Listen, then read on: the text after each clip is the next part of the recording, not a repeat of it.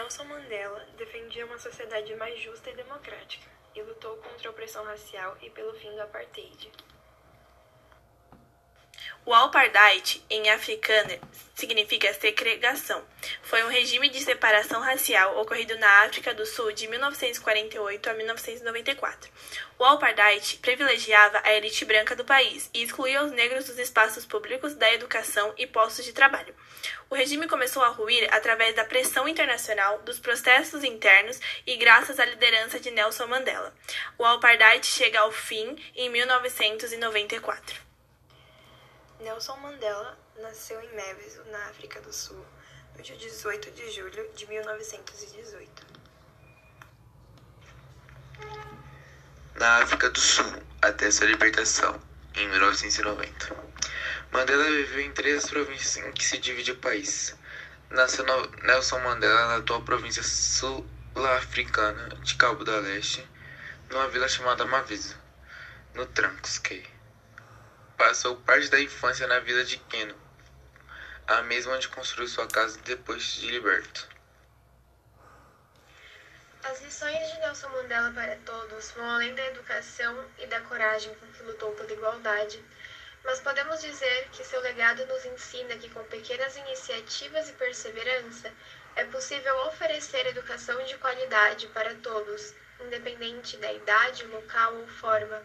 Para ele, a educação dá liberdade e poder. Sim, pois ele é um símbolo de luta pela paz e pela igualdade racial.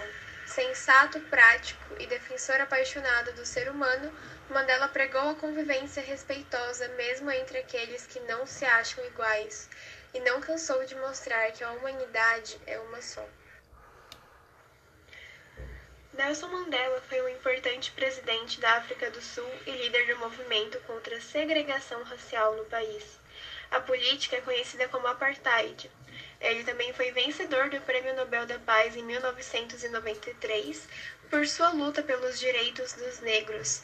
Desta forma, ele se tornou um ícone na defesa das causas humanitárias.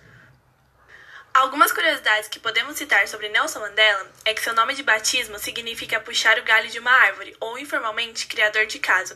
Ele passou a ser chamado de Nelson na escola, quando a maioria das crianças recebiam nomes ingleses para que os colonizadores brancos pudessem pronunciá-los. Posteriormente, também seria chamado de Madiba, nome do seu clã, ou Tata, que significa pai. Outra curiosidade é que de 1962 a 1990 ficou preso por seu envolvimento com o Movimento de Liberação do Partido Congresso Nacional Africano, CNA.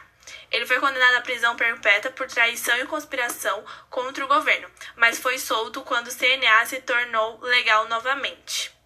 Outra curiosidade sobre Nelson Mandela é que na prisão ele virou um símbolo da luta contra o apartheid, regime de secreção racial que durou de 1948 a 1994 na África do Sul. Mandela mostrou a importância de se trabalhar junto, não importa a posição política ou racial, para construir uma democracia.